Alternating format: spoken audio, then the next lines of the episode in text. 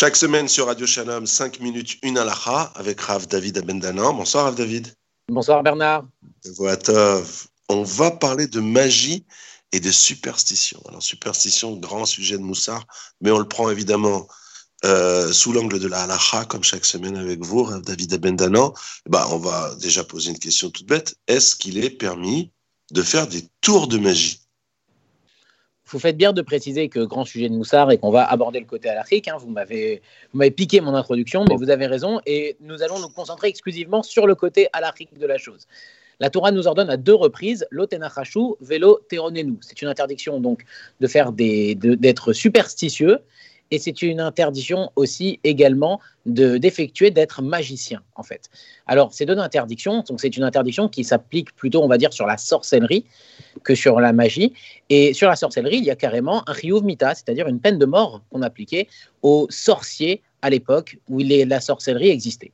On va s'intéresser à ce qu'on appelle aujourd'hui la magie, qui est en réalité de la précidigitation, c'est-à-dire je fais croire à quelqu'un que je fais de la magie. Est-ce que nous sommes dans cette interdiction? Alors là-dessus, l'Agmara nous parle de quelque chose qui s'appelait à l'époque Aochrez et Taenaïm, celui qui saisit l'œil. Celui qui saisit l'œil, on pourrait appeler ça aujourd'hui la précidigitation. L'Agmara nous dit Patour source, c'est interdit, bien qu'il n'y a pas de Chiyuv euh, Malkut, bien qu'il n'y a pas d'interdiction de la Torah, c'est interdit par nos Chachamim. Là-dessus, le souci, c'est que le Rambam, lui, reprend euh, un petit peu ces termes-là et décrit ce qu'on pourrait appeler, considérer aujourd'hui comme de la précidigitation. le Rambam nous dit que d'après lui, c'est même Assour Minatora, c'est interdit, Mideoraita, il est interdit donc d'après le Rambam d'avoir recours à un magicien. Alors, on va prendre un petit peu de recul et sur ces paroles du Rambam, il y a plusieurs interprétations, plusieurs explications. On va pas toutes les faire, on va passer juste à la halakha les maasé à la halakha à notre époque. Là-dessus, on a donc Rav Moshe Feinstein dans les Grottes Moshe, qui est Mechadesh, hein, parce qu'il dit quelque chose d'assez exceptionnel, qui dit qu'en réalité, il n'y a pas d'interdiction à avoir recours à un magicien. Et il donne une raison, il donne une logique. Il dit qu'aujourd'hui, les magiciens ne sont pas des gens qui sont là en train de nous dire qu'ils sont en train de faire de la magie. C'est tout simplement des gens où on sait très bien qu'ils ont une aisance, une facilité dans leurs gestes, et que cette facilité dans leurs gestes va nous donner l'impression, l'illusion de magie. Et Rav Moshe Feinstein rapporte par exemple, les frères de Yosef ont envoyé Naphtali en Égypte parce qu'il courait vite. Et a priori, c'était quelque chose qui avait l'air d'assez surnaturel. C'était autorisé, bien que ça avait l'air surnaturel. Il rapporte aussi que Shimshon avait le droit d'utiliser sa force, bien qu'elle avait l'air surnaturelle, puisqu'on n'était pas en présence de réelle magie, mais on était vraiment en présence de quelqu'un qui a des capacités, et ces capacités-là donnent une illusion de surnaturel. De plus, Ramoche Feinstein va encore en plus dans ce sens, et il dit que il faudrait même dans cet état d'esprit que la personne qui va effectuer un tour de magie nous dise attention, je ne suis pas en train de faire un tour de magie, mais je suis en train d'agir, on va dire, de faire une illusion optique. Le souci, c'est que Rav Moshe Feinstein a également écrit que tout ce raisonnement, il ne l'a pas écrit à la Maasé. Il a écrit ce qu'on appelle Derer Limoud, juste pour enseigner euh, la Torah. Lui, il dit mais au sujet de la vraie question à la Maasé, a-t-on le droit de demander alors d'engager un magicien. Alors il faut savoir quelque chose comme ça. Si c'est un non-juif, d'accord, il n'y a pas d'interdiction, puisqu'un non-juif n'est pas astreint au mitzvot de la Torah, il a donc le droit de les faire. Si c'est un juif, de la même façon qu'un juif, si on dit n'a pas le droit de faire de la magie, il n'a non plus pas le droit d'engager quelqu'un pour le faire. C'est l'interdiction de mettre une embûche devant un aveugle, de demander à quelqu'un de faire quelque chose d'interdit. Donc Rav Penchaï nous dit que par conséquent, bien qu'il a trouvé une façon d'autoriser, idéalement, si la situation se présente devant moi, il dit, eh bien, j'essayerai d'éviter la situation. Il dit, si vraiment je suis bloqué, eh bien, il y aurait sur quoi s'appuyer par rapport à tout le raisonnement qu'il a fait. D'autres postim, notamment Rav Wuzner et Rav Ovadia Yosef dans le Echavedat, ainsi que Rav Zilberstein aussi, nous disent que c'est à éviter, c'est interdit, il ne faut pas.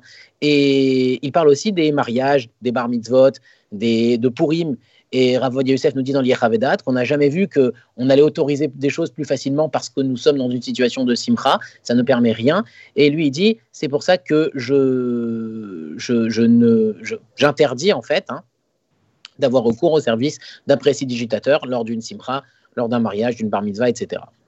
Alors, c'est à votre tour de m'avoir volé ma question puisque je voulais savoir justement Pourim, c'est un moment où on s'amuse, tout le monde sait que c'est euh, du, plaisir et des plaisanteries pour les enfants. On, peut, on préfère ne pas faire venir un magicien. Alors effectivement, Rav Yosef dans les dans insiste sur ce point-là en disant que Pourim, les mariages, les bar mitzvot, ce sont des moments de simcha, mais en aucun cas le fait que ce soit un moment de simcha n'autorise d'avoir d'être euh, d'être plus transigeant sur la halakha. La halakha reste la même et tout ce qui est validé dans la halakha restera autorisé à ce moment-là et tout ce qui ne l'est pas restera interdit. C'est pourquoi lui il dit que même dans ces moments-là, eh bien il ne faut pas avoir recours. Alors, vraiment, juste une petite question sur la superstition, parce que c'est toute une, ça serait tout un cours en soi. Mais par exemple, est-ce qu'il est interdit de refuser de faire certaines choses simplement par superstition C'est pas de la religion. Je sais que c'est de la superstition. Je pense que ça porte malheur, tout ce que vous voulez. Est-ce que j'ai le droit de faire ça?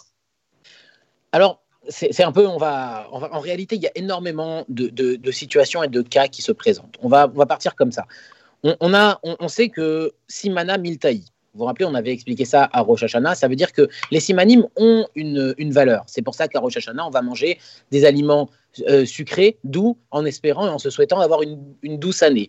Alors, ça ne s'appelle pas de la superstition, ça s'appelle un siman. Ça, ça veut dire je fais une action qui va avoir une implication euh, parce que les, les, actions ont des implications sur la vie. Maintenant, quand on sort de ce cadre-là et qu'on rentre dans le cadre de choses qui sont un petit peu différentes, donc par prendre l'exemple, quelqu'un qui dirait j'ai vu un chat noir ce matin, ça veut dire que ce que j'avais prévu de faire, je ne vais pas. Une échelle. Faire. Une voilà, échelle. voilà, je sais que ça mange pas de pain, mais bon, pourquoi je vais marcher sous l'échelle? Vous connaissez ce que je veux dire? Alors, Je vais marcher à côté? Tous ces points-là, ce sont ce qu'on appelle des monotes félotes, donc des fausses croyances. Et là, c'est interdit. C'est l'interdiction d'être superstition. C'est une interdiction complète, hein, d'accord? Le Shulchan Aruch tranche que c'est complètement interdit. Et là aussi, c'est interdit. Alors, celui qui va dire par contre, on va s'intéresser à une situation un peu différente, celui qui va dire par contre, voilà, je dois aller là-bas, bah, si je trouve un taxi facilement, j'y vais. Si je trouve pas de taxi, j'y vais pas. Alors là, on rentre dans un cadre et vous, Bernard, qui connaissez bien les parachiotes, vous savez que quelqu'un a fait comme ça. C'est Eliezer, le, le, serviteur de Abraham, qui a dit si je vais, il a donné des signes. Il a dit la première fille que je vais trouver, ben ce sera elle. Donc il a mis des, des signes pour voir est-ce que ça allait euh, bien se passer. Alors là-dessus, il y a une marloquette. Le Rama ramène dans le Shulchan Aruch une discussion. Certains autorisent, d'autres interdisent. Donc celui qui fait ça, il aurait sur quoi s'appuyer.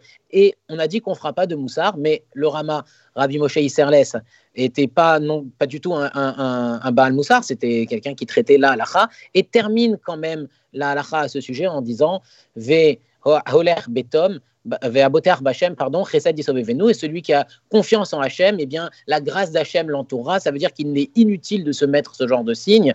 Il vaut mieux aller avec Akadosh Baruch euh, de façon innocente et dire Akadosh Baruch je te fais confiance sur ce qui va m'arriver. Je n'ai pas besoin de mettre des signaux et des signes et de la superstition autour pour arriver à être décidé dans la vie. Rav David Abendana, chaque semaine sur Radio Shalom, 5 minutes, une la Je vous remercie. Bonsoir à vous. Bonsoir Bernard.